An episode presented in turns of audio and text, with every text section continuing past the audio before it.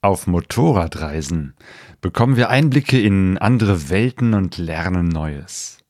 Im Podcast Nummer 159 erzählt Andreas Hülsmann von seinen Erfahrungen auf einer einjährigen Tour durch Australien und Neuseeland mit einer Yamaha Tenere 600. Ich habe den Eindruck, dass diese Reise Andreas sehr nachhaltig geprägt hat. Er lernte den australischen Laid-Back-Lifestyle kennen, erlebte Unfälle im Outback und wurde zum Geburtshelfer für Kamele.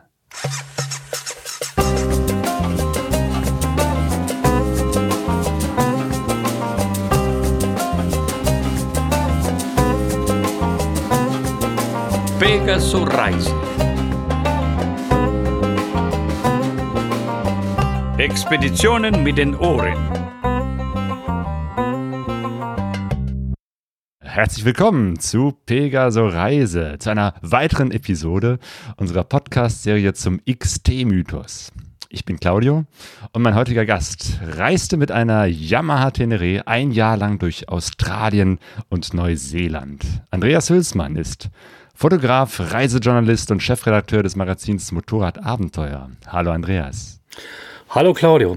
Heute haben wir vor, eine Zeitreise zu machen, rückwärts in die 90er Jahre.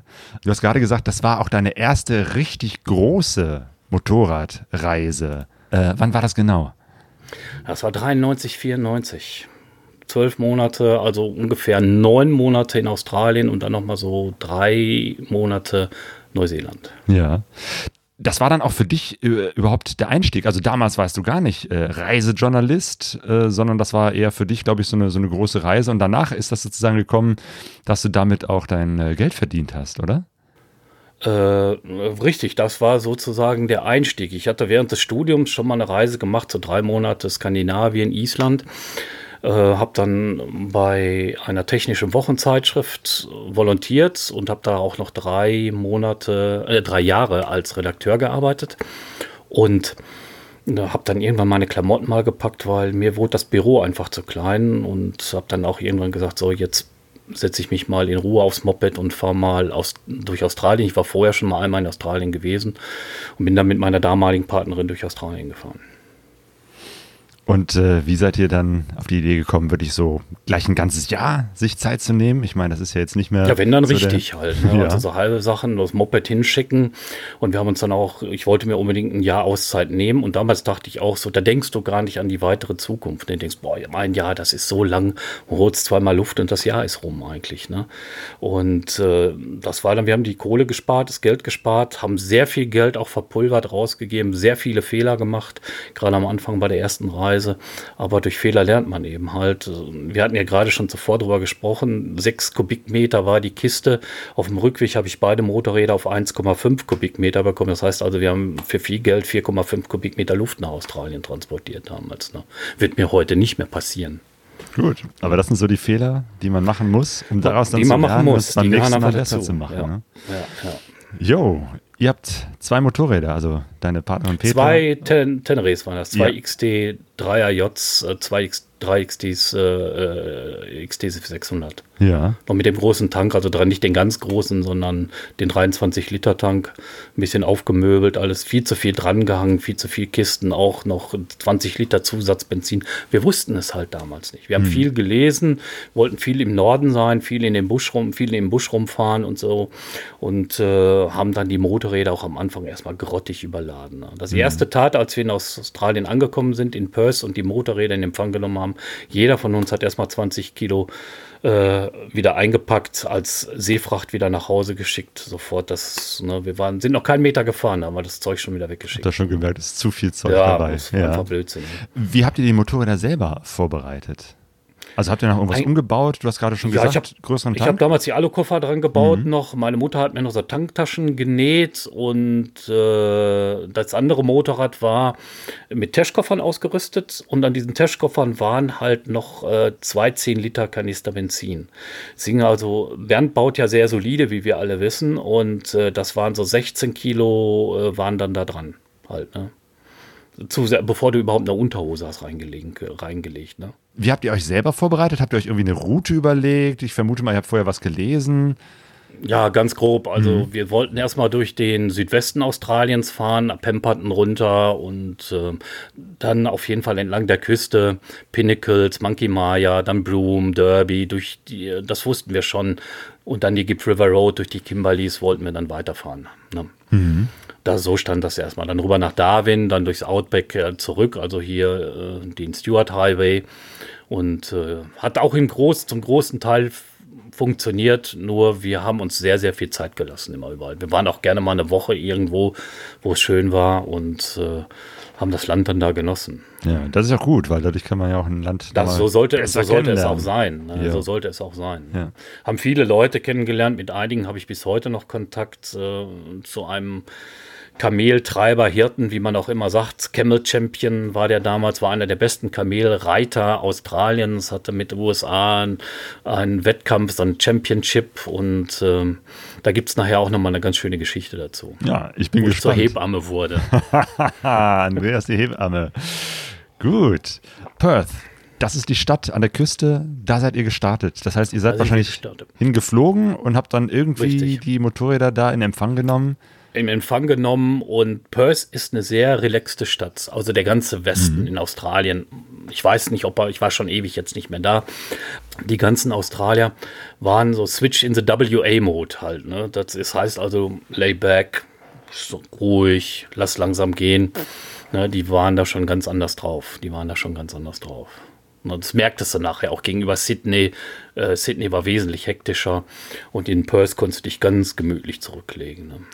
Wie wart die Motorräder mussten. Äh, wie wart ihr denn drauf? Wart ihr auch so laid back? Am Anfang so? bist du natürlich nervös, ja. richtig hektisch. Du kommst hier aus dem hektischen Europa raus, aus Deutschland. Und dann brauchst du schon eine Zeit, bis du dann so ein bisschen runterkommst. Ne? Hast aber auch eine Menge zu tun. Du musst die Motorräder aus dem Zoll raus. Du musst durch die Quarantine. Die haben dich gefilzt, was alles da war. Aber die äh, Zöllner bzw. die Quarantine Officers, die waren alle sehr relaxed. Da musst du dein Motorrad registrieren lassen. Dazu brauchst du eine Versicherung. Und wenn die schon hörten, haben wir Third Party, nee, kommt gar nicht in Frage. Und dann noch eben halt äh, Warranty of Fitness, das heißt der TÜV. Und äh, als ich nach Australien gefahren bin, da konnte ich gerade mal so rudimentär Englisch. Also ich hätte mir ein Zimmer mieten können und einen Burger bestellen und vielleicht noch Hello und Nice to see you sagen können. Hör mal, dein Englisch geht da ab wie so eine Rakete. Du musst es einfach lernen. Ne? Du musst es einfach lernen. Und du brauchst auch einen TÜV da vor Ort. Also die checken, ob das ja, Motorrad, richtig, Motorrad richtig, überhaupt genau. äh, fahrtauglich ist. Gibt's auch, ich hatte dann hinten da noch einen Aufkleber drauf und den habe ich draufgelassen auf meinem Nummernschild. Und da bin ich hier in Deutschland mit dem runter rumgefahren, war auch ein bisschen stolz. Und bei einer Polizeikontrolle, so ein Nummernschild ist ja auch ein amtliches Dokument. Und da darfst du nicht einfach irgendwas draufkleben. Hm. Und da hatte ich doch eine mittelschwere Diskussion mit zwei Ordnungshütern, die mich mal kontrolliert haben und wissen wollten, ich müsste das abmachen. Und da habe ich einfach gesagt, nee, mache ich nicht. Das warum nicht? Das, ich, das, war noch ein neuseeländisches damals. Das ist meine neuseeländische Registrierung. Ich kann die nicht einfach abmachen. Und dann haben die, nee, die muss hier runter. Und dann habe ich gesagt, hab ich, ich hatte meine neuseeländischen Papiere auch noch dabei. Habe ich gesagt, hier, Freunde, das ist, geht alles so richtig. Das Motorrad habe ich natürlich gelogen. Darf man ja eigentlich auch nicht so neu sagen. Da habe ich gesagt, das geht wieder zurück nach Australien. Ich will meine Registrierung nicht von. Waren die Jungs aber auch sehr geschmeidig, muss man sagen. Und haben dann gesagt, ja gut, okay, dann machen wir mal eine Ausnahme. Das muss man auch sagen. Aber das bedurfte schon etwas der Redekunst. Ja. Zu welcher Jahreszeit seid ihr gestartet? Wir sind im April gestartet. Mhm. April, also sind äh, sozusagen in den australischen Winter reingegangen. Das war auch noch. Wir sind nach Perth gekommen und da war es 20 Grad. Ne? Und wir kommen gerade aus dem Winter raus und sind mit T-Shirts da schon rumgelaufen und so in Perth in Fremantle, das ist so die Hafenstadt und die ist auch so ein bisschen, da sind ein paar Künstler, ist so ein bisschen nett gemacht, viele Kneipen, viele Restaurants und die liefen da alle schon mit Schals und Pullover rum, Mützen auch. Ja, für, so für die ist 20 Grad dann schon eher Grad, kühl, ne? Ja, ja, ja. ja. Dann bei 20 Grad und so weiter war das dann schon für die heftig kalt. Ne?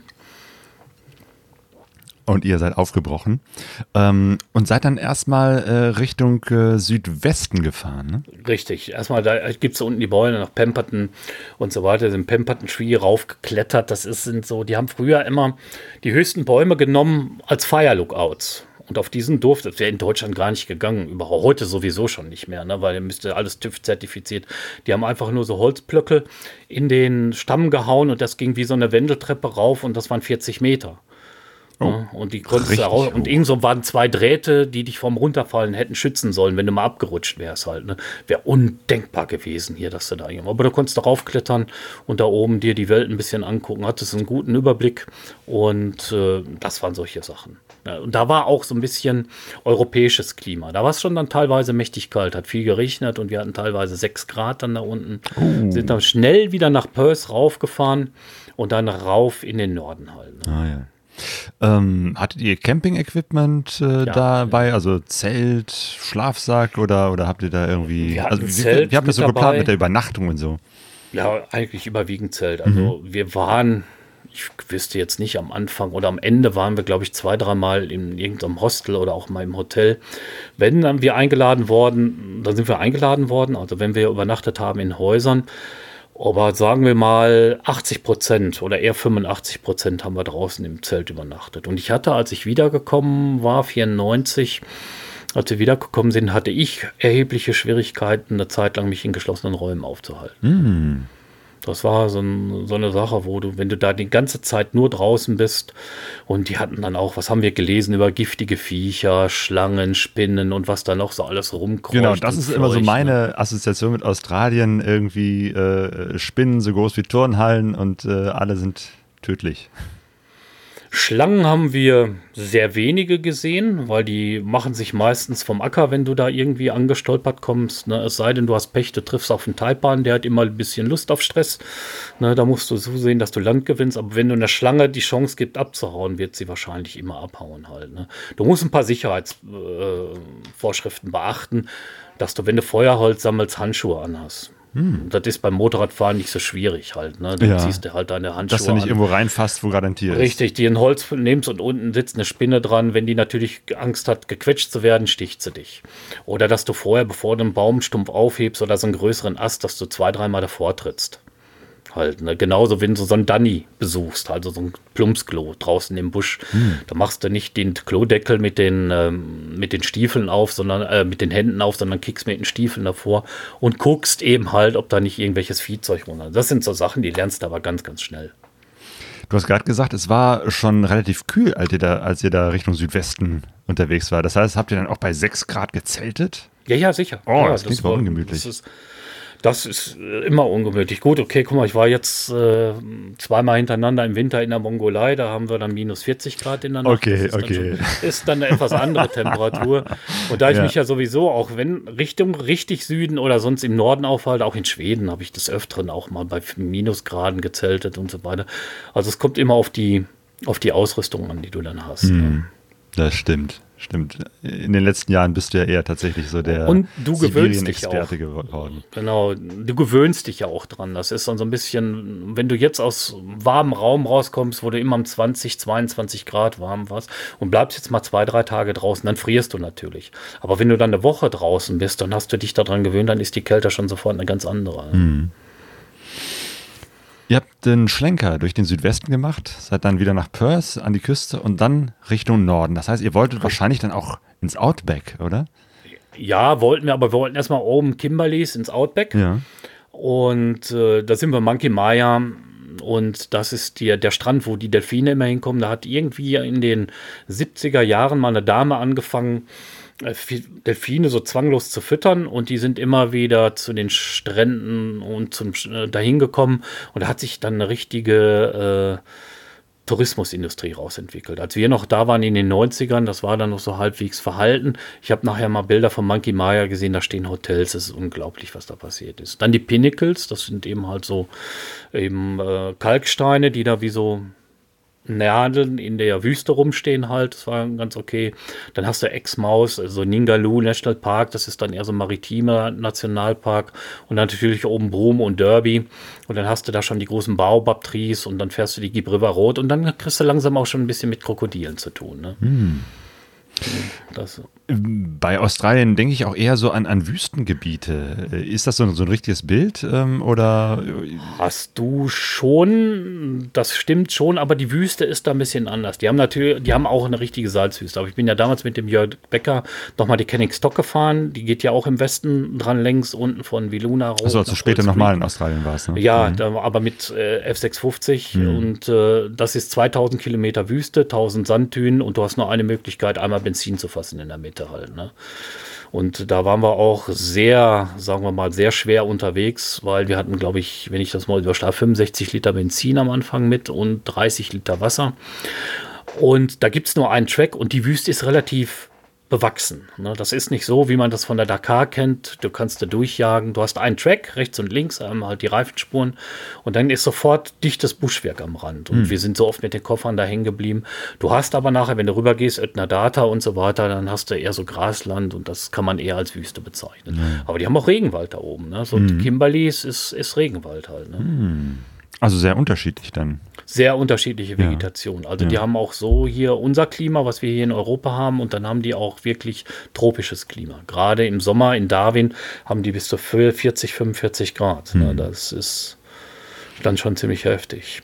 Wie sind so die Straßen? Also, wenn man dann mal so die, die Städte verlässt, also ich vermute mal, ne, dass das in den Städten also so aussieht wie in Europa, aber in dem Moment, wo ja. man so ein bisschen so rausfährt. Die die 1 war sehr gut geteert, also wunderbar, konntest du echt dran langblasen ohne Ende, wie du wolltest. Aber sobald du mal so ein bisschen in, in, ins Backcountry gingst und so, da war es dann schon, da fing es dann sehr schnell an, ähm, ungemütlich zu werden. Halt. So Hammersley Range, da musst du dann schon Pisten fahren halt. Mhm. Und äh, die Petra damals, äh, die mitgefahren ist, die hatte auf der äh, Gipfel River Road dann auch einen ziemlich heftigen Unfall. Die hat sich dann mal im Sandloch verschätzt, ist dann hat sich da mehrfach überschlagen. Ist alles gut, wir haben das Moped repariert gekriegt. Sie hatte sich eine Rippe gebrochen. Das war dann auch halbwegs okay, relativ schnell wieder.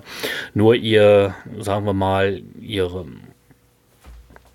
äh, ihr Ego hat da natürlich so ein bisschen drin gelitten, mhm. ihre, ihr Selbstbewusstsein. Nachdem wollte sie nicht mehr auf der Piste. Es hat dann lange gedauert, äh, bis man sie wieder da auf der Piste. Wir wollten eigentlich die Tenemai zurückfahren, da war nicht dran zu denken, dass sie da drauf fährt, weil da hatte sie plötzlich dann solche Angst davor. Und da muss man eben halt, du musst auch auf deinen Partner natürlich dann auch immer ein bisschen Rücksicht nehmen halt. Ne? Du musst dich dem anpassen mhm. halt auch. Ne? Ja, das klingt ja heftig, sich also nicht nur hingefallen, sondern auch überschlagen und, ja, Rippe gebrochen. Ja, das ist ja dann schon erstmal ein Schock. Ja, die konnte auch am Anfang nicht fahren. Da kamen auch so drei Burschen an mit einem Auto. Wir waren damals noch mit einem Neuseeländer unterwegs, der war aber dann auch, der war Paramedic, also er war Sanitäter, der hat das dann auch alles relativ schnell, der hat die Petra dann relativ schnell verseucht. Aber sie konnte nicht fahren, es war absehbar. Mhm. Und dann kamen da so Jungs an, wirklich so laid back, die haben sich auch gerne mal so ein Tütchen weggeraucht. Ne? Und äh, dann sagte er, ja, ja, ich fahre das Ding, kein Thema. Ne? Und dann hat er sich da Schuhe angezogen, hat den kaputten Helm von Petra aufgesetzt und ist dann da weiter gefahren mit ihr. Ne? Und ah ja, ich kam Petra selber, ist dann im Auto besser als ich, kam da gar nicht hinterher. Und, ja. und sie ist im Auto mitgefahren. Ah, ja. Und dann seid ihr irgendwie in die nächste Stadt ins Krankenhaus? Ja, nächste Stadt war auch schon so ein bisschen, äh, Cananara war noch ungefähr 400 Kilometer entfernt. Ne? 400? Und, äh, 400, das, und da musste dann die Gip River dann fahren und das hat aber auch tadellos geklappt. Du musst dann durch so ein paar Flüsse durch und da steht dann überall diese Crocodile-Schilder und so weiter. Und ich hatte mir damals, als meine ersten Fahrt, so ein richtig deftiges Finnmesser gekauft. Also das habe ich illegal auch eingeführt nach Australien, weil das gilt schon als Waffe. Ich glaube 30 Zentimeter Klinge oder so. Hör mal, wenn du die Viecher dann nachher siehst, die dann da rumschwimmen. Da gibt es ja auch einige Krokodilfarmen. Ne? Und dann siehst du mal die Burschen, die dann eben halt, die Zuchtbullen, sag ich mal, da hast du keine Chance. Wenn die dich packen, dann war es das für dich halt. Ne? Ja, dann gehst da du nicht hin und holst dein, Bin dann immer mit so einem Messer dabei. erst durchgegangen und hab dann so geguckt. Ne? Und äh, wenn dich da so ein Krokodil erwischt hat, das ist, da hat mich dann auch äh, nachher ein Ranger mal ziemlich zusammengeschissen, weil ich dann in ähm, in äh, Kakadu National Park, da ist dann das Arnheimland. Äh, das ist eigentlich, da musst du ein Permit haben, wenn du da rein willst. Da darfst du, das Aborigine-Gebiet. Und an diesen, dieser Grenze, den East Alligator River, da gibt es ziemlich viele Krokodile halt. Ne? Und da dachte ich, da kriegst du mal einen Schuss und bin dann, habe mich dann da auch am Ufer rangeschlichen. Die Krokodile haben eine ziemlich hohe Fluchtdistanz, also mehr als 70 Meter ist schlecht dran zu kommen. Aber da war ich richtig nah dran, so 30 Meter. Das Ding muss wohl echt gepennt haben, der Bursche. Und dann hat mich ein Ranger dabei erwischt und der hat mich echt zusammengefaltet. Ne? Und der sagte nachher auch, das Problem ist nicht das Krokodil, was du da anvisierst, was du da vor dir siehst. Dein Problem ist rechts im Busch. Und wenn du im Krokodil den Weg zum Wasser abschneidest, hast du ein Problem ganz schnell. Und es wird wahrscheinlich dein letztes sein. Dass dann ne? sozusagen ein anderes Krokodil zu, auf dem Weg Ja, ja, die liegen dann im Gras, sonnen sich mhm. irgendwo, kriegen dann Panik, weil du da rumrennst und wenn du denen dann im Weg stehst und so ein Ding wiegt bis zu einer Tonne. Ne? Da hast du Bei Krokodil dann gibt es ja auch so, ein, so eine Szene, wo der mit dem in den Pub, ins Pub reinkommt mit dem Krokodil. Das ist noch ein kleines. Also ich habe da einige gesehen, die haben dann auch so ein paar Bilder mal die haben ja so Pro Problemkrokodile auch, ne, die dann sich gerne mal so einen Hund vom Ufer wegholen oder was anderes. Du sollst ja auch nie wirklich am Ufer rumstehen. Und äh, da hatten die einige Bilder mal von Krokodilen, die die gefangen haben. Mein lieber Schwan, sieben Meter, das sind schon Brocken. Ne? Hui. Du hast gerade von, von den Kimberleys äh, gesprochen. Das ist, ist das irgendwie so, so, so, ein größeres Gebiet? Wie kann ich mir das vorstellen? Das ist auch so eine Region. Eine Region. Die ist ziemlich zerklüftet. Da gibt es zum Beispiel so Sachen wie Geiki Gorge oder die Bangel Bangles. Klingt lustig. Was ist das? Bangel Bangles ist so, ist so eine Felsformation, etwas größer. Die, sind, äh, die sehen aus wie Bienenwaben, wie ungestülpte. Also so Bienenkörbe halt. Ne? Die sind dann so rot-weiß gestrichelt und die Tour da richtig rein in die Bangelbang ist ziemlich heftig. Die Piste ist richtig schlecht, 50 Kilometer, tiefe Wasserlöcher. Da brauchst du keine Angst haben vor Krokodilen oder sowas. Ne? Das ist so, da sind die Flüsse dann zu klein für. Aber war schon ziemlich anspruchsvoll da reinzufahren. Und die Geike Gorge, das ist eben halt so eine Schlucht. Äh, und die haben ja dann in dem so, äh, im Regen, in der Regenzeit, in, der in den Wintermonaten, dann steigt, äh, in den Sommermonaten steigt das Wasser richtig hoch an. Ne? Und dann siehst du dann so die einzelnen Schichten und so. Das ist, da kannst du dann geführte Touren machen. Und sonst hast du da, du kannst zum Mitchell Plateau fahren. Das ist auch eine ziemlich heftige Tour. Wenn du, äh, das sind so Wasserfälle dann halt. Ne? Und da musst du dann schon wieder gucken. Da sind dann und die Australier machen sich da so einen richtigen Spaß raus. Ne? Also mich wollte mal irgendwie so ein Australier, hier kannst du schwimmen, kein Thema, kein Problem. Ja, ja, sicherlich. Ne? Also musst du schon wirklich gucken, weil die Salties sind auch im Meer. Ne? Das heißt, da ist Strömung, gibt, oder was? Äh, ja, die sind Salz- und Süßwasser, mhm. können die ab. Also die Freshies, das sind kleine, die machen dir kaum Ärger. Die Ach so, Krokodile oder was? Krokodile, ja. genau, das sind die Freshies, das sind die kleinen. Ah, okay. Und die Salties aber, die schwimmen im Süßwasser wie auch im Salzwasser. Also du kannst nicht ah. im Meer einfach so baden gehen ohne weiteres. Oh. Da musst du schon aufpassen halt. Ne? Okay. Ähm, wie sieht da so die Infrastruktur in so einem Gebiet aus? Gibt es Benzin, Wasser, Lebensmittel? Ja, gibt es. Es gibt so mehrere Stations, das sind also Farmen. Es gibt einige, da kannst du Benzin kriegen und kannst ein bisschen was kaufen. Die haben so einen kleinen Laden. Und dann gibt es andere, die haben unmissverständlich da so ein Schild. Die sie liegen nicht direkt an der Straße. Dann gibt es dann so ein Schild, dann heißt das da äh, Ruby Downs zum Beispiel und dann hast du noch so 70, 80 Kilometer vor dir, die Stichstraße da reinzufahren und hier steht schon No Visitors Welcome. Also ganz klar, dass sie keine Besucher haben wollen. Da sind die auch ziemlich strikt. Und einige, da kannst du zumindest Benzin tanken. Aber wenn dir irgendwas passiert, kannst du dir überall Hilfe holen. Das ist nicht das Problem. Die schicken dich nicht weg. Hm. Ja gut, aber da muss man erstmal dahin kommen. So. Muss, muss man erstmal dahin kommen, hm. ja, ja. Auch wenn du eine Panne hast oder sowas, die halten immer an. Gerade im Busch auch. Da fährt keiner vorbei. Hm. Wie habt ihr euch orientiert? Hattet ihr Navis dabei? Gab es damals noch nicht wirklich. Mhm. Navis. Kompass und Karte. Ui. Ja, Kompass haben wir eigentlich nicht gebraucht. Da ist die Straße. Die Himmelsrichtung kriegst du so raus, wenn die Sonne scheint. Passt ungefähr. Losfahren. Mhm. Ja. Nein, also ein bisschen Karten lesen musst du dann schon können. Wir haben uns auch wirklich sehr viel detaillierte Karten gekauft. Ne, das war richtig so ein Stapel, der war, glaube ich, 30 Zentimeter dick von den ganzen Karten, die wir da gekauft haben. Da auch, ne sollten auch mit zurückgehen, haben wir uns dann aber entschieden, sie dann doch mitzunehmen. Hat sich auch gelohnt. Also du siehst dann auch viele Abkürzungen, kleine Wege da drin. Manche Wege waren dann, hätten wir dann lieber doch die, den Umweg genommen, wäre schneller gewesen. Ne? Und äh, das ist, war damals, Navis gab es damals einfach noch ja. nicht halt. Ne? Und, und die Straßen haben die irgendwie Namen, Nummern? Also die Straßen, die offiziellen Straßen schon. Äh, an der Gib River Road kann ich mich nicht dran erinnern, ob ja. die da jetzt eine, eine, offizielle Straße war. Die führte einfach durch die Kimberleys, war nicht asphaltiert, war ziemlich corrugated, also hat das ziemlich viel Wellblech. Und es gab einige Flüsse, wo du durch musstest, wo es uns nicht ganz mulmig war. Ne? Wenn du Glück hast, fährt vorher ein Auto durch, dann weißt du, Krokodile mögen das nicht so ganz. Ne? Und oben im Norden, das nennt sich Ivanhoe River Crossing. Da habe ich jetzt auf YouTube neulich mal wieder ein paar Bilder entdeckt, wo ein Motorradfahrer Fahrer durchgefahren ist. Da sind wir dann auch durchgefahren. Das ist so ungefähr, schätze ich mal, so 200 Meter. Die ist aber betoniert. Aber der Fluss ist schon ziemlich ordentlich halt. Ne?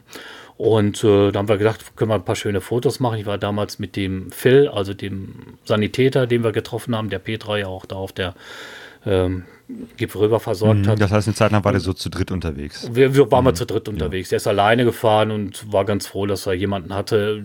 War auch ziemlich schnell immer unterwegs und dann ist er vorgefahren, wir treffen uns da und da. Und mit dem bin ich dann die Ivanhoe River Crossing gefahren halt. Ne? Und da waren auf dem anderen Ende waren dann so ein paar Angler und die sagten dann so, oh, brave guy. Some salties around here. Ne? Das mhm. ist. und dann musst du wieder zurück, weil Sonst muss so ein riesen Umweg fahren halt. Ne? Das heißt, du aber weißt, dachte, du kannst jetzt nicht durch den Fluss durchfahren, weil äh, da sind Krokodile. Doch, doch, doch, kannst du schon. Aber ich meine, die haben sich bestimmt auch einen Spaß draus gemacht ja. oder sowas. Ne? Denn Australier haben einen, sagen wir mal, sehr gewöhnungsbedürftigen Humor manchmal. Ne? Okay. Und äh, das war. Äh, aber da habe ich mich daher nochmal erkundigt, da hängen wirklich manchmal ein paar Soldiers rum, aber die tun dir nichts, weil das Wasser ist denen zu unruhig. Die mögen kein unruhiges Wasser. Also das war sozusagen so ein kleiner Wasserfall von einem Meter. Bevor das über die Kante geht, haben sie es betoniert und äh, das mögen die nicht. Mhm. Oh, Habe ich zumindest geglaubt. Oder mir eingeredet, gehofft oder wie auch immer. Ne? Wir waren gerade bei Straßennamen. Ich habe äh, in einem Bericht von dir was gelesen von einer Beef Road. Was ist das denn? Äh, eine Beefroad, das war bestimmt, kann das sein, dass das die Kenning Stock war? Da, da wurden diesen Weg durch die Wüste, durch die Kenning Stock gab es eigentlich nur, weil die Kühe oben aus dem Norden runter zu den Goldfehlern nach Kalgoli ge äh, äh, getrieben haben. Und die Tenemai ist eigentlich auch eine Beefroad. Da werden die Kühe auch dann über Alice Springs runter in den Süden gebracht halt auch. Ne? Das ist, da ist es da oben im Norden auch so Kimberleys ist auch sehr viel Viehzucht. Mhm. Und das ist eigentlich nur zur Fleischproduktion und die werden dann Richtung Süden gebracht, dann werden die da geschlachtet und dem halt dem Verzehr übergeben. Mhm. Mhm. Habt ihr auch so, so, einen Einblick bekommen so in das Leben der Aborigines? Ja, so ein bisschen. Äh, das war, was ich von erzählt hatte, im Arnhem-Land, da war so ein Open Day. Für einige Regionen brauchst du ein Permit halt, da darfst du nicht ohne weiteres rein. Und dieses Permit musst du beantragen und dann entscheiden die Aborigines, ob du da rein darfst oder nicht. Aber dann war in Npilli war so ein Open Day. Das heißt also, wurde ein bisschen traditionell getanzt, dann gab es ein bisschen Busch-Tacker, also eben halt äh, das normale Bushfood. Und äh, da waren wir dann auch, da kriegst du so einen kleinen Einblick dann mal auch. Ne? Wir waren auch in einigen Dörfern beziehungsweise Orten und das ist dann teilweise schon manchmal. Na, die sind, viele sind dem Alkohol verfallen mhm. auch. Es gibt äh, einige Dörfer beziehungsweise Communities, die sich Alkoholverbot auferlegt haben, aber dann, was machen die Männer? Die fahren dann zu siebt, acht, steigen sie in so ein Auto rein, fahren 400 Kilometer gehen in einen Pub, holen sich irgendwo Bier und äh, ziehen sich die Kante. Hm. Ja. Du siehst auch oft, in Alice Springs ist mir das häufiger passiert, dass dann Aborigine vom Bottle Shop steht, sie dürfen da nicht rein. Nicht, weil das die Weißen nicht wollen, das haben die sich selber auferlegt halt. Ne? Und ähm, äh, please buy me, hier hast du Geld, please buy me a bottle. Und das ist eigentlich strikt verboten, das darfst hm. du, sollst du nicht hm. und darfst du eigentlich auch nicht. Ne? Und die versuchen dann über irgendwelche Wege an Alkohol zu kommen. Und äh, das ist manchmal nicht sehr nett anzusehen. Hm. Ja. ja. Wie war sonst so dein, dein Eindruck von den Australiern? Ja, so und so. Also die Jungs draußen im Outback sind schon sehr gewöhnungsbedürftig. Ne, das ist so, ich habe ja, äh, hatte ich dir im Vorfeld auch erzählt, ich habe ja war dann mal eine Zeit lang auf einer Kamelfarm im Outback, 300 Kilometer von Alice Springs entfernt, Kings Creek Station, da wo ich halt zur Hebamme wurde bei Kamelgeburten. Ja, genau, jetzt erzähl und, mal irgendwie, du, du und die Jungs, mit den Kamelen auf sich?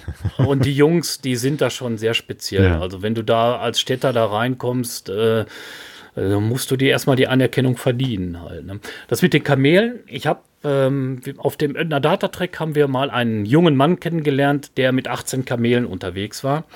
Und anlang an einer Bahnstrecke der alten Garnlinie ist der mit seinen Kamelen gestrandet. Die haben sich dann auf dem Track die Füße wundgelaufen, weil die haben ganz weiche Füße. Und äh, wenn der Grader über diese Pisten fährt, dann holen die die Steine nach oben. Und das mögen die Füße von den Kamelen nicht. Die werden dann wund. Und der hat dann da festgesessen.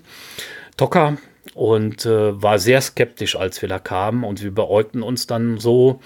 Äh, erst gab es einen Tee, dann so ein bisschen hier, ein bisschen da. Dann ließ er mal so die Bemerkung fallen, dass er 38 Schusswaffen in seinem Wagon hatte. Der war richtig mit so einem Planwagen unterwegs, war halt ein Waffennah.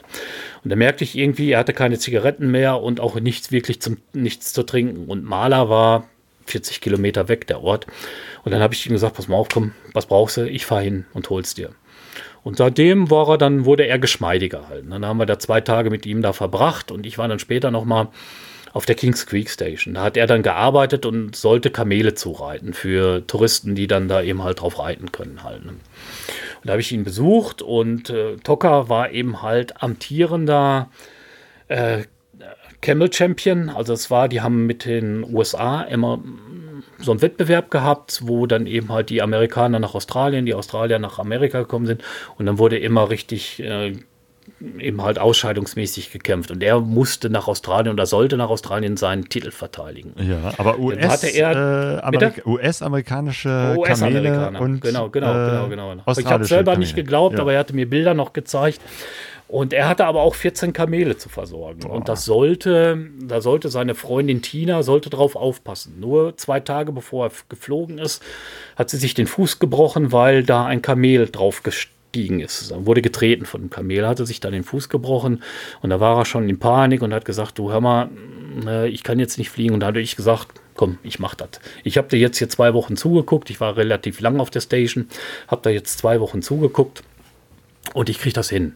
Und Kamele brauchen Routine, vor allen Dingen, wenn sie ausgebildet werden. Das heißt also, du musst sie jeden Morgen um 9 Uhr satteln und dann müssen sie den ganzen Tag da stehen, dann musst du die mal rumführen und so weiter. Sag ich, schaffe ich auch alles und dann muss, kriegen sie abends ihr Heu und fertig ist die Laube. Du musst ein bisschen Wasser nachfüllen. Der sagte eben halt, drei Kamele sind trächtig. Und da habe ich gesagt, gut, okay, ja, aber ich bräuchte mich nicht drum kümmern, das hätte noch Zeit. Aber wenn ne, Kamele, wenn sie eben halt kurz vor der Geburt stehen, die Mütter separieren sich gerne, sie gehen dann weg von der Herde, dann müsste ich die da raussortieren. Die kamen abends immer in so einen ganz kleinen, umzäunten Raum, wo sie sich gerade mal so drin drehen konnten. Es waren immerhin 14 Stück. Und, äh, ja, und ich wach dann irgendwann nachts in meinem Zelt auf und ein tierisches Getöse und Geschreie. Und da war mir schon klar, oh, da geht was ab. Ich dann hin mit meiner kleinen Funzel, damals gab es noch keine LED-Leuchten, noch schöne Glühbirnchen in der Taschenlampe und so weiter. Hab dann da versucht und da war schon richtig Rabatz in der Hütte. Ne? Und dann sagte Hülsi, jetzt muss er da rein. Ne? Und die haben alle so Nose-Packs, darüber werden die gesteuert, weil Kamele haben ziemlich empfindliche Nasen. Das wird da durchgebohrt, das gefällt denen gar nicht. Aber damit kannst du die dann steuern. Und die so, so ein Seile hängen dann alle da rund. Genau, ja. genau. Da wird hier von innen nach außen durchgestochen, dann kommt da so ein kleines Band rum, dann hängt da, ah, da so ein ja. Seil dran mhm. und dadurch kannst du die geschmeidig machen. Ja.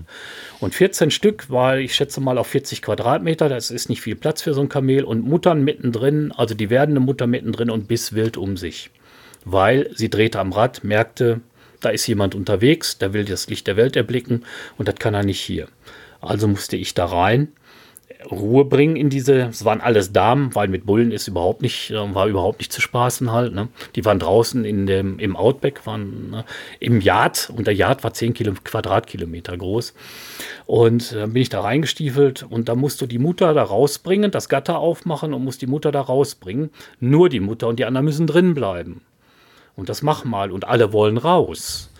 Das war schon. Und das war die erste Nacht. Äh, gut, okay. Dann kam der junge Bursche zur, äh, zur Welt und dann die zweite Nacht äh, ging genau das gleiche wieder los und in der dritten Nacht dann auch die anderen noch. So, also drei waren trächtig von den Kamelkühen und dreimal hintereinander. Und da war ich dann auch, äh, sagen wir sozusagen, in der Community der Kings Creek Station aufgenommen. Jetzt, wo du auch, wurde ich dann auch ernst genommen. Als ne? Hebamme für Kamele da bist. Richtig, richtig, richtig. Ne? Großartig. Ne? You're brave guy. Und dann haben wir einmal, sind wir losgefahren, Kamele fangen. Und ähm, das ist auch so eine Sache, die werden nicht so wie Kühe zusammengetrieben, weil das funktioniert nicht. Du kannst keine Gatter aufbauen, da gehen die durch. Ne? Das heißt also, die Kamele werden einzeln niedergerungen. Mhm. Da fahren die mit zwei Autos, nehmen das Kamel in die Zange und einer springt dann drauf muss es am Hals erwischen und dann verliert das äh, natürlich das Kamel sehr schnell die Balance und kippt um. Und dann muss alles ganz ratzfatz gehen, ne? weil das bleibt nicht lange auf dem Boden liegen. Ne? Also Füße zusammen und das geht ja dann wirklich, die gehen über Stock und Stein. Ich wollte da Fotos machen, nicht dran zu denken, aber ich hatte solche Mühe, da mich hinten auf dem Truck drauf festzuhalten. Da fliegst du einfach nur so durch die Gegend. Und die sagten schon immer, yes, Andy, go, go, go, you are the next, you are the next, jump on the camel, get it down. Ne? Und da habe ich auch gesagt, Freunde, der nächste Arzt ist 300 Kilometer weg. Ich will, kann mich beherrschen. Ne? Und äh, da habe ich so ein bisschen von meiner, von meiner Anerkennung wieder verloren. Aber das war mir auch in dem Moment egal. Es war eine sehr, sehr gute Zeit. Ich habe, war es, glaube ich, wenn ich so zurückblicke, bisher eine der besten Zeiten in meinem Leben auf dieser Kings Creek Station eben halt. Ne? Und was nicht so gut war oder nicht so schön war, wo ich richtig auch so geschockt war, war, äh, die jagen Kamele auch. Ne? Wenn der Metzger 300 Kilometer weg ist und du willst Fleisch essen, musst du zusehen, dass du dran kommst. Und kamelfrei Fleisch, da werben die auch mit, ist cholesterin-free, also cholesterinfrei. Und äh, dann fahren die nachts raus und die sind da nicht gerade sehr sportlich. Das nennt sich Spotlightning. Die haben dicken, äh, dicken Scheinwerfer und dann wird das Kamel gewendet und pff, geht's los. Ne? Und das haben die dann auch mit so einem riesigen Bullen gemacht. Die haben sich schon gefreut. Oh ja, das gibt richtig, das äh, it's a fat guy, ne? Draufgehalten. Und dann sind sie losgefahren und haben festgestellt, da ist ein Graben dazwischen, können sie mit dem Auto nicht durch. Und das war noch ungefähr, schätze ich mal, 70, 80 Meter bis zu dem Burschen. Also raus und eine Nacht ohne Mond in Australien im Busch ist, du siehst nichts. Null. Nicht mal, wenn du die Hand vor Augen hältst, also Armlänge, siehst du die Finger nicht mehr. Das heißt also, du stolperst dann da rum und die Taschenlampen, die sie mit hatten, waren noch schlechter als meine, weil die waren noch, glaube ich, irgendwie Überbleibsel aus der Besiedlung von, der Austral ne, von Australien. Und dann geht es da rein. Und dann wurde es wirklich richtig spooky, weil der Bursche hat noch geatmet. Ne? Und Tocker, oh, der ist nicht zimperlich, hat er ihm die erste Kugel in den Kopf gejagt, das Tier atmete immer noch. Die zweite Kugel in den Kopf gejagt, atmete immer noch. Und langsam merkte ich, dass die Jungs auch nervös wurden. Ne? Und bei der vierten Kugel war es dann endlich soweit. Ne? Und dann äh, wird das sofort vor Ort ausgenommen. Das heißt also, Bauch wird aufgeschnitten und die ganzen Eingeweide werden rausgeholt. Ne? Das stinkt tierisch. Und dann waren sie unterwegs. Oh, wo ist der Knife? Andreas, get me the knife from the truck. Ja, wo ist der Truck? Du, du siehst ja nichts. Mhm. Da, da, da, da. Oh. Und dann versuchst du da mit der Lampe irgendwelche Reflexionen zu erzeugen, äh, dass du siehst. Und dann bin ich dahin gestolpert wieder zu dem Truck und so weiter. Und da waren wir wirklich, bis es hell wurde, weil das Viech wird vor Ort verlegt und dann wird das alles auf den Truck geschmissen. Und äh, zumal, na, du kannst, das Ding wiegt 700, 800 Kilo, dieser, äh, dieser Bulle. Und den musst du einfach auch zerlegen. Ne, sonst in einem kriegst du den nicht zum Auto halt. Ne? Das war schon, war eine Erfahrung, die ich nicht nochmal wiederholen möchte. Meine Güte. Im Pegaso Reise Podcast ja, lernt ihr nicht nur was über nicht Motorradreisen, sondern auch über Kamele, über die Geburt und den Tod von Kamelen. Nicht schlecht. Ihr Lieben, im Chat, falls ihr Fragen habt, könnt ihr die gerne an dieser Stelle mal stellen zu Australien. Ähm, ich habe natürlich auch äh, Fragen noch an dich. Äh, wie sieht es aus äh, mit den Motorrädern? Also zum einen, äh, ne, Petra, sagtest du, ist übel gestürzt. Äh, konntet ihr das irgendwie flicken? Und wie war es mit deinem Motorrad? Ist da mal irgendwas passiert? Äh, eigentlich nicht so viel. Das hat ziemlich gut gehalten. Das hat ja noch einen zweiten Unfall gegeben. Mhm. Da ist die Petra ungebremst mit 70 in mich reingefahren, weil sie einfach auf einer der langen Wege kam ins Träumen. Ich musste bremsen wegen einer Kuh, die mir vor dem Weg, äh, die mir vors Motorrad lief. Und sie hat das verpennt und hat, ähm, ist dann da volles Rohr in mich reingefahren. Und da sah ihr Motorrad ziemlich übel aus. Das war dann aber schon im, im Osten von Australien. Wir waren Richtung Cairns unterwegs. Und dann hat uns dann auch äh, erst ein paar Jugendliche haben uns dann zum nächsten Ort geschleppt. Also das hat, wir haben ihr Motor Vorderrad auseinandergebaut, das gab es sowieso schon gar nicht mehr. Die, äh, Gabel in den Kofferraum gesteckt von denen. Die haben die Kofferraumklappe aufgelassen, Moped festgezurrt und dann sind wir damit losgefahren halt. Ne? Und dann haben wir da jemanden getroffen, der war mit dem Truck unterwegs und der hat gesagt, komm, ich bringe euch nach Kerns. Und die waren wirklich nett. Die haben dann gesagt, such dir hier in Ruhe in Kerns jemanden aus, wo du das reparieren lassen kannst. Wenn das Ding einmal von dem Truck runter ist, dann hat er dich halt. Dann mach vorher mit ihm die Preise aus. Wir haben dann ein drittes Motorrad gekauft und ich habe dann mit dem Händler den Deal gemacht, pass auf, ich nehme vom Fahrwerk und vom Rest alles, was ich kriegen kann oder was ich gebrauchen kann, aber den Motor fasse ich nicht an. Also wir haben es erst für, ich weiß nicht mehr, glaube ich, für 4000 Dollar gekauft und er hat es für 2500 oder 2000 Dollar zurückgekauft. Halt, ne? Also das heißt, ihr habt nur die Teile, die, die Gabel, das Vorderrad, mhm. die Verkleidung, Ne, den, den Tank habe ich gespachtelt und da haben wir dann auch, glaube ich, ja, länger als eine Woche in Kerns festgesessen halt. Ne? Jeden Morgen von Abend, von morgens, von abends, äh, von morgens bis abends geschraubt, bis das Ding dann wieder fertig war halt. Ne? Wie war die Ersatzteilversorgung? Yamaha XT Tenere? Gibt es die auch okay. in Australien? Ja, ja, ja. Mhm. Das war damals wirklich, das Motorrad war da. Eine XT war durchaus bekannt und äh, Yamaha hat ja damals auch eine XT 600, war ja fast genau baugleich, bis auf Tank und alles Mögliche. Da konntest du alles an die Tenere auch dran schrauben. Das, das war nie ein Thema. Oh ja. Ne? Auch Reifen überhaupt, ne? kein, kein, kein Thema. Ne? Gut. Gut war auch immer, wenn du so sagst, so den Ölwechsel.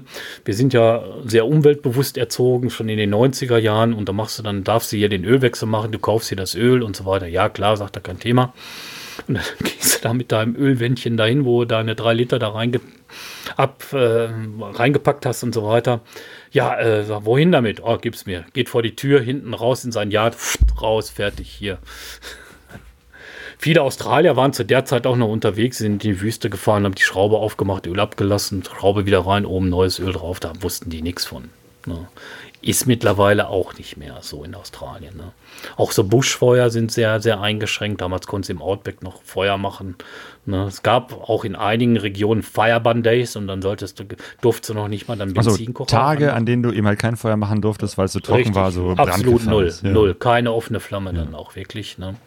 Und wir haben auch zwei, drei Busch, Buschfeuer erlebt. Ne? Halt, also nicht großartig, das brannte eben halt an der Seite, brannten dann die Bäume und so weiter. Und dann fährst du da aber relativ zügig durch halt mhm. auch. Ne? Weil wir haben einmal ein Buschfeuer gesehen, aller Gott sei Dank aus der Ferne von Eukalyptusbäumen. Das geht so rasend schnell weil die ätherischen Öle, die brennen ja dann auch so, gerade Eukalyptus brennt immer, das kannst du nicht, selbst wenn du rennst, kommst du, holt dich das Feuer ein. Ne? Das geht so wahnsinnig schnell, wenn Eukalyptus brennt. Und irgendwann habt ihr Australien den Rücken gekehrt und seid dann rüber nach Neuseeland. Äh, ja, das war dann plötzlich gefahren, eine ganz, ganz geflogen. Wie, wie, habt ihr die Motorräder eigentlich dahin gekriegt? Das ist ja auch nochmal Motorräder haben wir ne? auch fliegen lassen. Ja.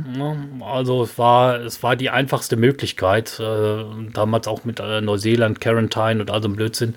Nur hatte sich dummerweise dann mein Motorrad in dem Flugzeug mit dem Teppich angelegt. Das heißt, also der Teppich ist irgendwie abgerutscht und ich hatte, der hat die Verkleidung außer Verankerung gerissen und ich hatte ein Loch im Tank. Mhm. Also der, dadurch wurde auch der, die Befestigung von der Verkleidung war am Tank und dadurch war ein Riss drin.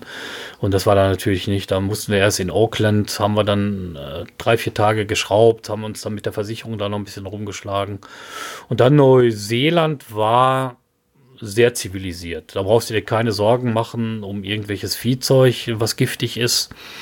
Na, und ähm, ja, und wir waren eigentlich auch schon ziemlich müde. Also wir sind Neuseeland nicht gerecht geworden, muss man wirklich sagen. Mhm. So neun Monate Australien, das war schon ziemlich heftig. Und äh, da sind wir dann auch. Ähm, Neuseeland habe ich, habe ich, muss ich persönlich sagen, was überhaupt nicht nichts mit dem Land zu tun hat, habe ich nicht mehr wirklich genossen dann auch. Ne? Mhm. Mein Herz ging irgendwie an Australien. Neuseeland ist wunderschön, nicht, dass wir uns da falsch verstehen, ne? aber äh, war dann nicht mehr, wir waren schon irgendwie aus. Das Ganze war reisefertig halt. Ja. Ne? Das ist so, Neun Monate ist ja auch eine lange Zeit. Und dann wart ihr eben halt nochmal drei Monate in, in Neuseeland?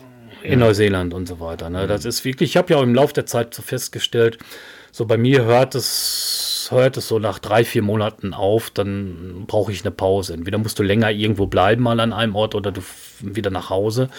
Wenn du irgendwo hinkommst und sagst, oh, die Berge da hinten sehen to toll aus, ah, ja, habe ich aber letztens schon gehabt, nee, komm, lass uns weiterfahren. Ne? Dann wird es Zeit, dass du nach Hause fährst. Mhm. Und das stellt sich so bei mir nach drei, vier Monaten ein. Es gibt Leute, die können jahrelang unterwegs sein, haben da nicht, nicht die geringsten Probleme mit, aber ist nicht mein Ding mm. halt. Ne? Mm. Ich muss mein, mich zieht es dann nach Hause zum Mutters Apfelkuchen beziehungsweise Pflaumentorte und so weiter, dann brauche ich dann, ich habe auch Heimweg, gebe ich auch zu. Ne? Ich bin jetzt hier nicht so genauso gerne, wie ich wegfahre, komme ich auch wieder nach Hause. Apropos Apfelkuchen, wie sieht es eigentlich äh, mit, mit Lebensmitteln in Australien und Neuseeland aus? Was isst man da so? Wenn man nicht gerade Känguru isst. Der Australien ist ja so, du hast ja da öffentliche Barbies, also Barbecues. Ah. Da schmeißt du einen Dollar rein und dann hast du so ein, das war das erste, was von so, eigentlich so ein Spachtel, da kriegst du dann drüber über diesen, ist so ein Gasofen, machst du da diese Pfanne sauber oder dieses Blech und dann packst du da alles Gemüse drauf und so. Also das ist unendlich viel. Auch äh, Gerade du hast in Cairns oder in Darwin hast du eine riesige Auswahl an, da gibt es Inder, da gibt es Afrikaner, da gibt es Chinesen, da gibt es Japaner. Also du kannst da überall mm, dir das Essen zusammenholen. Und die Supermärkte haben äh, sieben Tage, 24 Stunden geöffnet. In vielen Städten. In Alice Springs sowieso. Du kannst nachts, sonntags, abends oder in der Nacht um drei Uhr morgens zum Sonntag kannst du einkaufen, ist kein Problem. Hm. Ja. Hast du irgendeine Lieblingsspeise noch aus der Zeit im Kopf? So Steaks waren damals ganz, ja. ganz nett eigentlich. Ne? So Riesendinger gab es dann überall und auch äh, ne, Zwiebeln und Paprika, alles auf den Grill schmeißen, umdrehen und machen und tun und so weiter. Nee, eigentlich so direkt nicht. Es gibt ja nicht so äh, das Barbecue. Mhm. Ne? Und Bier trinken ist in Australien auch immer ganz ah, wichtig. Ja. Das erste, wo du hinkommst, wenn du eingeladen wirst, ist das erste, was, you want a beer, mate? Also du möchtest Kumpelwitzen Bier ja. halt, ne? Und ich bin ja nie so bekannt dafür, dass ich jetzt Bier so in größeren Literzahlen konsumiere eigentlich. Ne? Aber da gab es so einige Leitbiere, das habe ich gerade auf dieser Kings Creek auch festgestellt. Äh, wenn die gut gekühlt waren und du hast einen Tag da mit den Kamelen rumgemacht, dann tat mir das, dann hat das richtig lecker geschmeckt. Ne? Ich war ja in Australien auch für Fosters unterwegs. Ne? Ich hatte mit denen so einen äh, Vertrag die war, wollten auf den europäischen Markt und suchten jemanden, der ihnen da Bilder aus Australien mit so richtigen Stockman, Diese der da Biermarke Forsters, ne? Diese Biermarke, ja. genau, genau. Und da war ich für die auch eine Zeit lang unterwegs und habe denen einige Bilder da hey. gemacht. Ne? Ja, ja, ja. Genau, ich habe Werbeagentur hier in Deutschland. Ja, ja. Genau, ich habe ein, ein Bild gesehen, fällt mir gerade so ein von dir, äh, von den von, von zwei äh, Goldgräbern und Fosters im Hintergrund wieder auch mit so einer Fosters-Flasche da sitzen. Richtig, da haben wir extra, das war noch im Westen, da gab es so ein paar kleine Gold. Orte, Orte kann man nicht nennen, da standen drei, vier Häuser, da lebten halt Menschen und da gab es dann auch einen Pub. Ne, da waren fünf Leute, dafür scheint sich offenbar ein Pub zu lohnen in Australien. Ne? Und äh, wir hatten da Kontakt in Perth mit irgendwie so einem Headquarter von Foster, so einem großen Bier-Zwischenlieferanten. Der hat uns dann da mit dieser Halbdose versorgt, haben uns auch extra noch einen Wagen gemietet, weil wir die gar nicht mit dem Motorrädern transportieren konnten, sind da rausgefahren. Der hat uns dann auch die Tipps gegeben und so weiter. Und das war schon äh, immer. Und dann sind wir auch mit Skimpies in Kontakt gekommen halt. Ne? Was sind Skimpies? Skimpies sind Barmaids. Das sind so leicht bekleidete Damen in Dessous, die eben halt den Männern das Geld aus der Tasche ziehen sollen, indem sie da so leicht aufreizen hinter dem Bar, hinter der Bar das Bier zapfen. Mm. Das sind bei uns Bikinis. Mhm. Aber in Australien war das richtig. Wir waren bei äh, Petras Bekannten, äh, irgendwie Cousin ihrer Mutter oder sonst irgendwas, ich weiß es nicht mehr so genau. Und äh, seine Frau, die war richtig peinlich berührt, als wir gesagt haben, ja, wir haben Skimpies gesehen. Das war schon oh, das geht gar nicht. Oh, ne? okay. Das war schon unzüchtig. Mhm. Und das waren bessere Bikinis und ein paar Strümpfe. Mhm. Ne? Also das ist nicht das, was man bei uns nicht in Zeitungen sieht oder sowas. Ne? Aber in Australien war das schon sehr anrüchig. Da stand auch überall von den Pubs Skim Peace Tonight. Okay, dann weißt du Bescheid. Ja, ja, gerade in Kalgoorlie, der Goldgräberstadt. Ja. Genau, dieses, dieses. Goldgräber, das, das ist, scheint ja auch in Australien und aber auch in Neuseeland irgendwie so, so ein Ding zu sein dass zumindest damals auch tatsächlich noch Menschen da unterwegs waren auf eigene Faust und gucken, dass man da irgendwie Gold findet.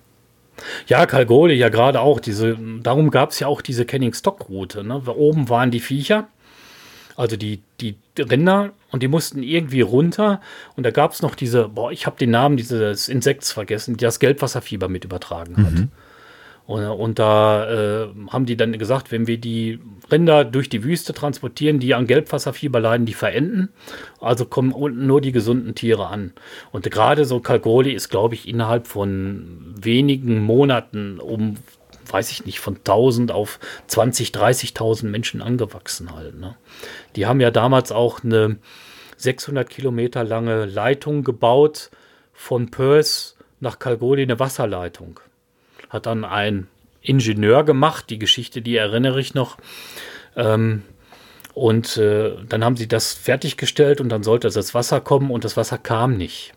Dann hat sich der Ingenieur umgebracht, weil es, ne, und das Wasser ist einen Tag später an, erst angekommen auf der 600 Kilometer, weil sich das Holz erst mit Wasser vollgesogen mm. hat. Ne? Und dann wurde das Wasser da transportiert, weil Kagodi ist eines der trockensten. Ja, und weil das so ein Goldrausch war, plötzlich waren ganz viele Goldgräber ja, da und die mussten ja. das irgendwie äh, mit Wasser war versorgen, um die, damit sie um leben die können. vorletzte Jahrhundertwende, ja, so, so 1900, äh, so äh, 1890 bis 1910, äh, 1920 halt. Und mittlerweile, es wird immer noch viel Gold abgeschürft. Da gibt es das Superpit. Äh, 800 Meter im Durchmesser, 600, 700 Meter tief. So ein Truckie, der braucht da fast so einen halben Tag. Die fahren da mit riesigen Dumptrucks einfach rein. Und äh, so ein Truck braucht, glaube ich, einen halben Tag, bis der ganz unten ist und wieder raus ist. Also so ein Typ, seine Schicht sieht aus, indem er zweimal rein und raus wieder fährt halt. Ne? Damit ist das gelaufen. Mhm. Ja. Scheint sich aber zu lohnen. Aus einer Tonne haben sie uns damals gesagt, machen die drei bis vier Gramm Gold. Hm. Die sie rausholen. Okay. Also so richtig reich wird man da auch nicht. Du, die Firma scheint, der scheint es gut zu gehen. Ne? Die hatten, weiß ich nicht, wie viele hundert Angestellte da. Ne? Und ganz Kalgoli lebte von dieser Goldmine. Ja. Der Christian schreibt im Chat eine Frage. Was war das meistgebrauchte Werkzeug bei euch an Bord? Das meistgebrauchte Werkzeug war, glaube ich, ähm, der Schlüssel fürs Hinterrad zum Kettespannen und Ausbauen für die Reifen. Mhm. Ja, also wie gesagt, ich kann mich da nicht mal. Natürlich, als der Unfall da war und wir mussten das Motorrad halb zerlegen, ich hatte nicht das ganze Werkzeug dabei. Also ich habe ausgetestet, welche Schlüssel du brauchst, um was auseinanderzunehmen. Und das Werkzeug hatte ich dann auch mit dabei. Aber äh, dann hast du manchmal ein paar Schrauben, da hast du nicht schon, weil du dann einfach nicht mitdenkst, dass du diesen Schlüssel brauchst. Aber die Werk der Typ da in der Werkstatt, der war total locker drauf. Ne? Hier, nimm, was du brauchst, legst wieder zurück und fertig. Ist, alles ist gut. Mhm. Ne? Genau, an der äh, Teneré äh, von äh, deiner Partnerin äh, Petra gab es auch mal einen Speichenbruch, ne? Ja, das war bei mir. Achso, das, das, war, war in ja. das war in Neuseeland, genau. Ja. Nee, oder war das bei ihr? Guck mal, ist alles schon 30 Jahre her. Ja. Ne? Da muss ich jetzt mal genau. Nee, das war bei ihr, weil das wurde immer das war in Neuseeland und da merkte man plötzlich, erst war eine Speiche weg, dann zwei und ich sagte immer, es fährt so komisch und dann guckst du dir mal das Hinterrad an und da waren da, glaube ich, schon sechs oder sieben weg. Und dann waren wir irgendwo, hat uns ein Farmer aufgegriffen, der hat gesagt, ihr könnt bei mir bleiben. Ne? Und er hatte uns dann da auch seine Werkstatt gezeigt und sagte, ja, und dann habe ich die Speichen selber, haben die selber gemacht. Die hatten einfach nur so gerade Dinger, der guckte hinten, der Kopf passt, mh, umgebogen und ich musste die dann selber das Gewinde reinschneiden und alles und habe das dann auch selbst gemacht dann auch. Also das war relativ, nur das Einspeichen, das Zentrieren, da habe ich nicht die Ruhe für, das haben die dann gemacht halt. Ne? Und da waren wir bei so einem Schafsfarmer und äh, das war auch eine ganz interessante Sache, den haben wir dann auch ein bisschen geholfen und der hatte so Backdogs, also so ähm, Border Collies. Ne? Und jedes Mal, wenn die aus ihren Käfigen rauskamen, aus ihren Zwingern, die waren ja auf Augenhöhe, die waren so wild, die sprangen nur durch die Gegend. Die waren echt nur, die sprangen über zwei Meter hohe Zäune. Und äh, das war schon sehr faszinierend zu sehen, wenn der so gepfiffen hat, wie die Hunde dann die Schafe dann auf eine andere Wiese getrieben haben. Ist unglaublich, unglaublich. Ne? Ja, ihr wart da Januar, also die Neuseeland, ne? Januar, Februar, März so, ne? An 9. Februar, ja, März. Genau, wie war da so das, genau. das Wetter und das Klima? Durchwachsen. Also Neuseeland war dann schon wieder mehr so europäisches Klima. Wir hatten schon eine Menge Regen unterwegs auch und äh, wir hatten auch zwei, drei richtig heftige Gewitterstürme mal, wo das Zelt ordentlich gewackelt hat. Und äh, äh, es war schon teilweise recht kühl da unten dann auch. Ne? Hat es aber auch wieder schöne Tage. Ne? Mhm. Das Wetter ist aber nicht so beständig wie in Australien gewesen halt. Ne? So im Outback hast, kannst du eigentlich danach gehen. Im Sommer hast du rund um die Uhr, solange es hell ist, eben halt Sonne. Ne? Das ist in Neuseeland halt nicht so. Ne? Mhm. Das heißt mal Regen, mal wärmer, mal kälter. Richtig, ja. richtig, richtig, richtig. Ne? Und Neuseeland musst du auch so ein bisschen, wenn du das Land ein bisschen kennen will, kennenlernen willst, musst du auch so ein bisschen wanderfreudig sein. Wir hatten ja Rucksäcke mit dabei ne, und haben auch Wanderstiefel. Es gab so einen Grund, warum die Motorräder natürlich auch so schwer waren. Wir hatten dann auch Wanderstiefel mit.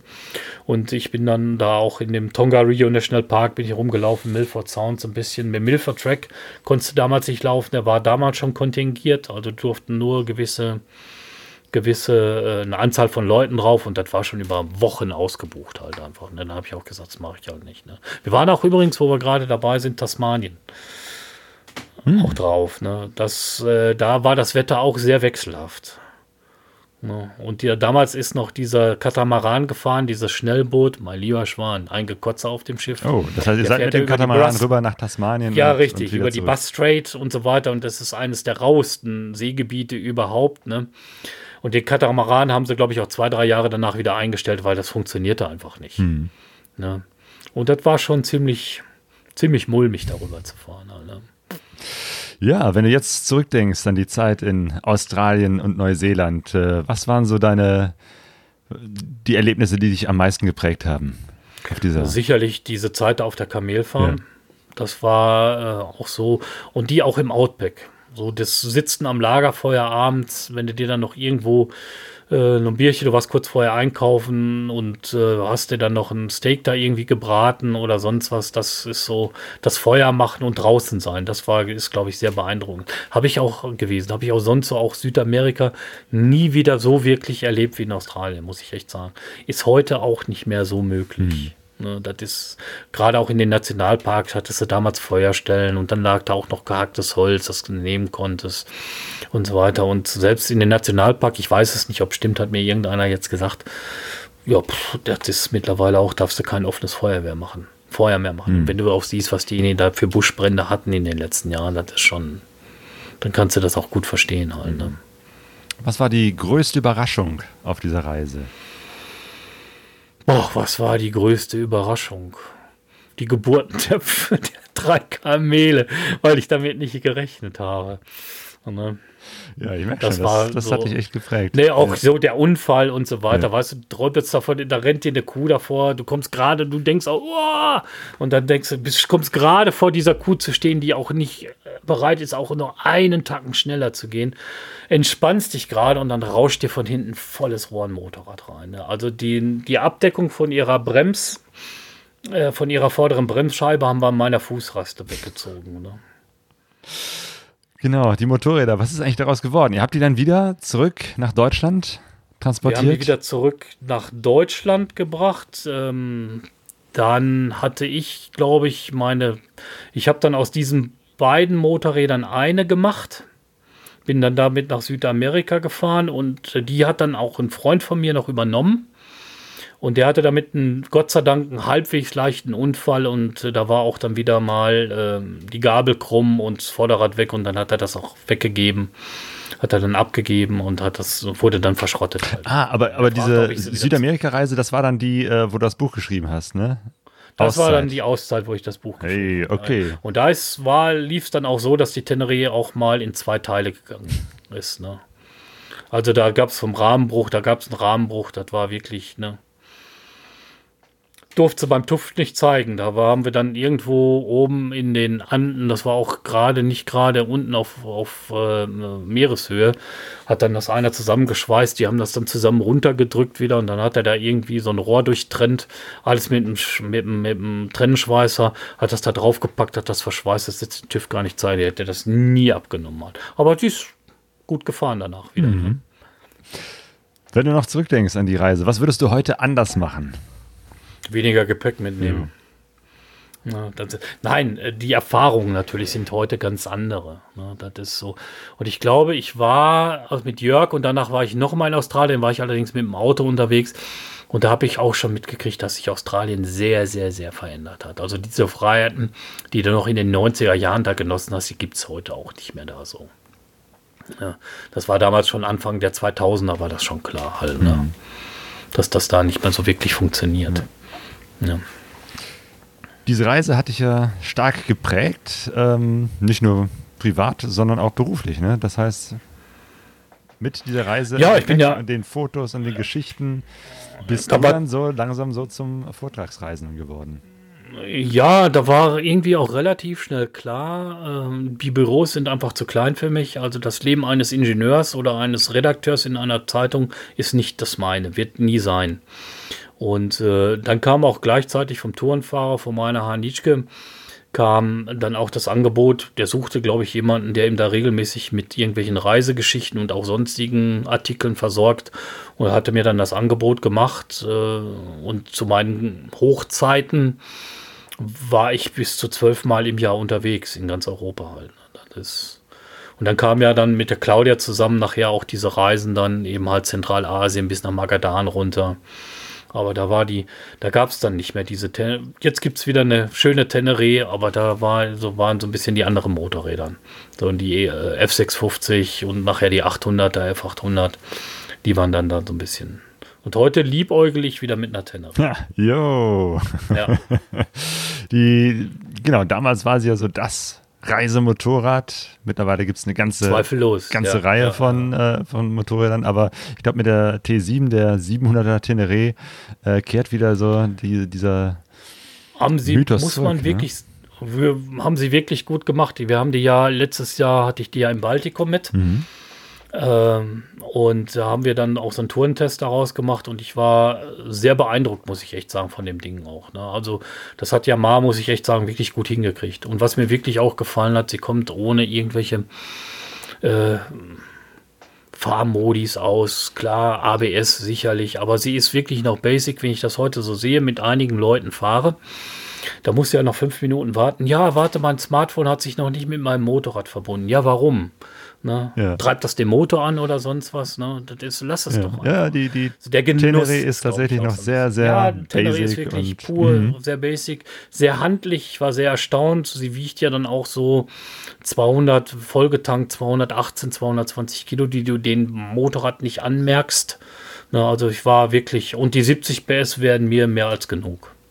Ne? Ich muss nicht 150 PS haben, das brauche ich nicht. Jo. Na, es gibt Leute, die das haben müssen, ist völlig okay. Aber wenn ich für jedes PS weniger auch ein Kilo weniger in Kauf nehme, dann nehme ich das Motorrad gerne.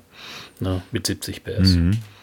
Genau, in unserer Serie hier über den XT-Mythos sprechen wir über die verschiedenen Motorrädern. Das war jetzt sozusagen deine Geschichte mit dieser alten XT 600, aber tatsächlich das nächste Mal sprechen wir über die neue 700er und über die Super Tenere, die 1200er, das Dickschiff von Yamaha.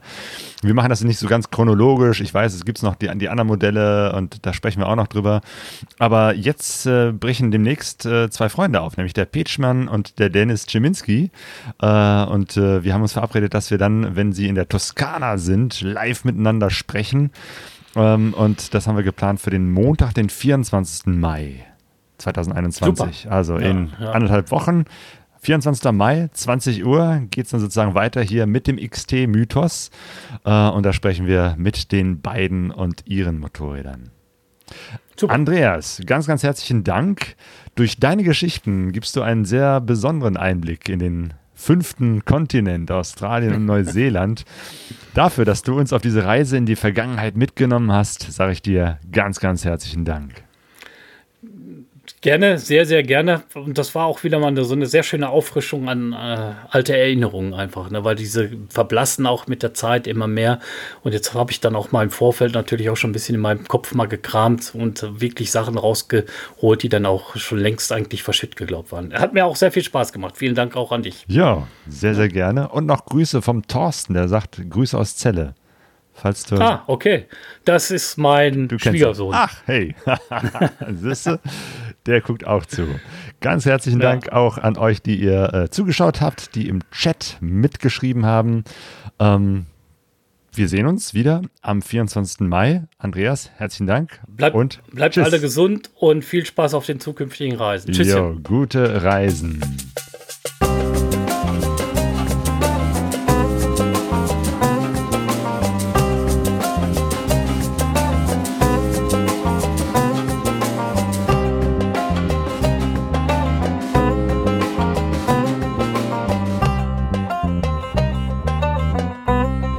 Vega Sunrise.